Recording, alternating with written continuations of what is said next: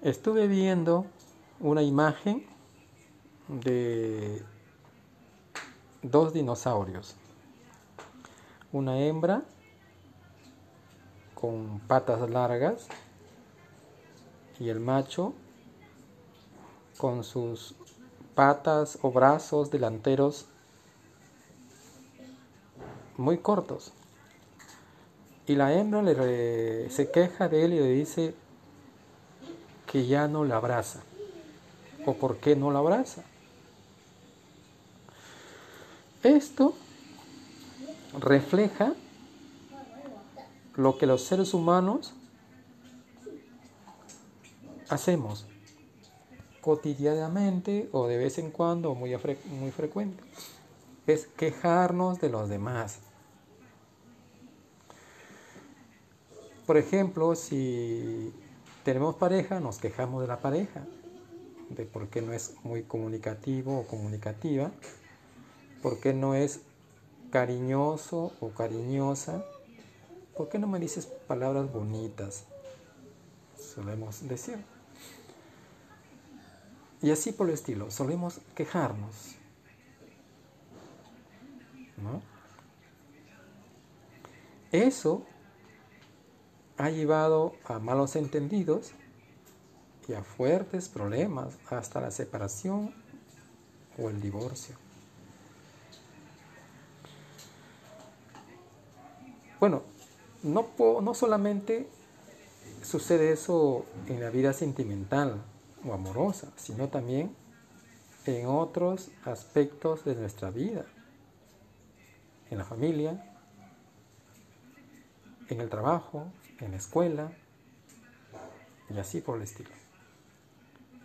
O sea, nos quejamos de, de la otra persona cuando vemos algo que está en contra de tu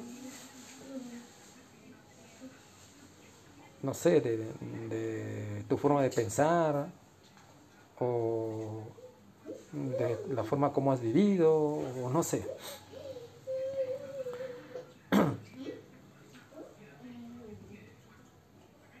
Yo creo que primero lo que debemos de hacer para evitar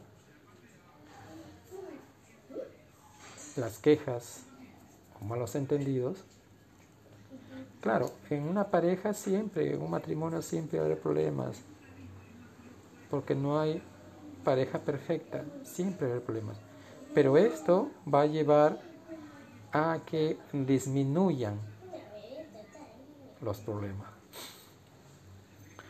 ¿Qué es lo que tenemos que hacer? Es primero fijarnos en nosotros mismos. Fíjate en ti mismo, en ti misma, cómo eres. Fíjate en tus cualidades, en tus virtudes, en tus valores. Conócete a ti mismo o a ti misma. Fíjate en tus limitaciones, en tus deficiencias. Pregúntate, ¿soy amoroso? ¿Soy amorosa? Me gusta expresar lo que siento, soy comunicativo o comunicativa, respeto a los demás, soy considerado o considerada con los demás, soy comprensivo o comprensiva, soy paciente. Cuando alguien comete un error o no es como yo quisiera que sea, ¿Cómo reacciono? O me pregunto, ¿por qué es así esa persona? O tal vez es así porque algo ha sucedido en alguna parte de su vida. Entonces, eso lo queremos preguntarnos nosotros mismos, autoanalizarnos nosotros mismos, antes de estar fijándonos en los demás y quejándonos de los demás. fíjate en ti mismo, cómo eres. ¿Te gusta hablar de los demás? ¿Eres chismoso o chismosa, como se dice coloquialmente?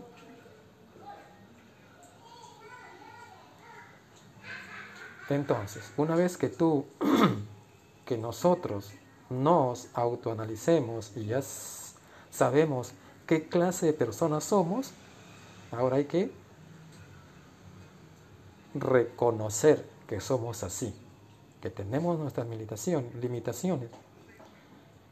Eso va a llevar a que tú también te des cuenta que hay otras personas que son como tú, como yo, y que tal vez tengan muchas más limitaciones que nosotros.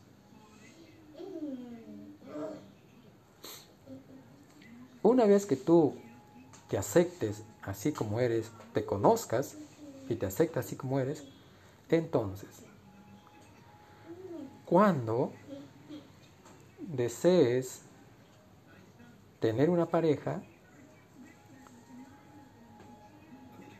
claro que te vas a fijar en su físico, es obvio, como muchas personas lo hacen, pero lo más importante es la persona interior del corazón, es decir, lo más importante es sus cualidades, sus virtudes,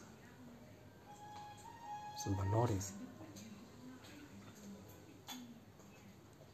cómo reacciona ante cierto asunto, qué es lo que piensa sobre cierto aspecto de la vida, no sé.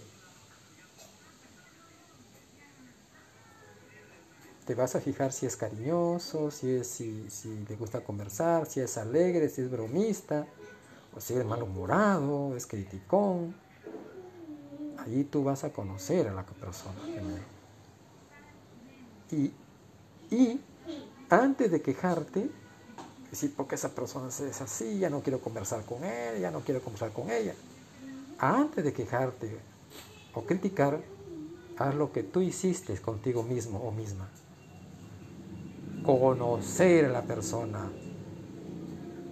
Pregúntale. ¿No? Conócele. ¿Por qué es así? De repente no es, es calladito, calladita, o tímido, o tímida, no es muy comunicativo comunicativa. Entonces tú, al conversar con esa persona, vas a llegar a conocer por qué razón no es así. Como te dije, como dije, tal vez en alguna parte de su vida, en su desarrollo emocional y físico, no pasó malos momentos, no fue criado bien, no le trataron bien, ¿no? sufrió mucho, ¿no? tuvo muchos problemas y como consecuencia la persona es así. O tal vez sus padres no fueron así también, no fueron cariñosos, no fueron comunicativos, entonces muchas veces los hijos son así. Entonces, eso, eso evita los malos entendidos. Entonces tú allí ya decides si quieres que esa persona sea tu pareja o no, conociéndolo ya. Porque no vas a conocer cuando ya es tu pareja, no. Primero se conoce, ¿no? Si, por ejemplo, ves que una, esa persona no es muy tierno al hablar, es muy tosco al hablar, muy duro al hablar, entonces allí es, es tu oportunidad o estás a tiempo de saber por qué esa persona es así. Tal vez porque sus padres fueron así también, duros, toscos, y se crió en ese ambiente. Entonces eso, al conocer eso de la, la otra persona, entonces vas a entender, vas a comprender que no es porque él quiere ser así, sino que fue criado así. Ya no te vas a quejar, ya no lo vas a criticar. Y te vas a dar cuenta que así como tú tienes tus limitaciones, hay otros también que son, tienen sus limitaciones. Y por, por algún motivo.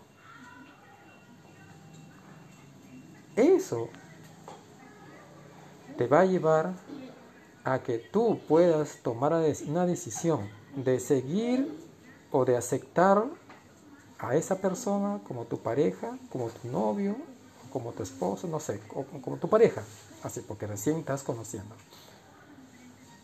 Si tú lo aceptas con sus defectos, no te estés quejando cuando ya sean pareja, porque se supone que tú ya lo conociste. Ahora cuando son pareja y él sale a flote, sale a relucir sus defectos, sus debilidades, sus limitaciones, no es para que tú te quejes y lo critiques, sino es para el momento de comprenderlo y ayudarlo a tu pareja, ayudar a tu pareja. Porque si tú te quejas, lo criticas, en vez de ayudarle, lo derrumbas anímicamente. Y eso puede llevar a que con el tiempo haya problemas y separación o divorcio. Entonces, el primer paso es conócete a ti mismo. ¿Cómo eres? Soy gruñón, soy gruñona, tengo mal genio, soy impaciente, soy criticón, soy costumbroso, soy perezoso, soy aragán, sé cocinar, no sé cocinar, me gusta limpieza, no me gusta la limpieza, soy impaciente o no, soy cariñoso, soy cariñosa, me gusta hablar, soy comprensible. Todo eso tú tienes que conocerte a ti mismo. Y después vas a conocer a otra persona. Y saber las razones de por qué es así. Entonces ahí tú vas a comprender. Y cuando ve, eh, mires una acción que no es muy agradable a otra persona, entonces tú vas a saber por qué reacciona así. Y tú decides si quieres o no quieres ser su pareja. Si no quieres su pareja, bien. Pero si te aceptas como pareja, bien. Pero no te quejes cuando de repente una persona que no es muy comunicativa no te hable tanto como tú quieres que te hable. Y no te estés quejando. O de repente si tú conoces a alguien ya, que no es muy cariñoso, no te quejes cuando la aceptes como pareja y no te dé mucho cariño, no te abrace, no te bese, no te coja de la mano, no te diga cosas bonitas, no te quejes, porque tú lo has conocido así ya. En lugar de quejarte, debes comprender y entender y ayudarle a que poco a poco él pueda mejorar. Y, así su relación o su vínculo amoroso o sentimental pueda fortalecerse más. Cuando tú veas que tu pareja tiene esas, dificultades, es el momento, no para destruir a la pareja, sino para fortalecerlo, animarlo, construir algo bueno en él, ayudarle poco a poco a salir de eso, a mejorar. Y vas a ver cómo te va a amar más. Él se da cuenta que tú eres una persona amorosa, que en lugar de criticarlo o quejarse, lo ayudas. Lo ayudas a mejorar. Bueno, quería tocar ese tema porque es común eso, ¿no? De fijarnos en los demás y no nos, no nos fijamos en cómo somos nosotros. Siempre nos quejamos los demás. ¿Y nosotros qué? Entonces hay que hacerse un autoanálisis, un autoexamen de cómo somos, cómo somos nosotros. Y de ahí, y de ahí reconocer cómo somos. Y ahí recién va a cambiar nuestra percepción de cómo vemos a las demás personas. Muchas gracias. Buenas tardes.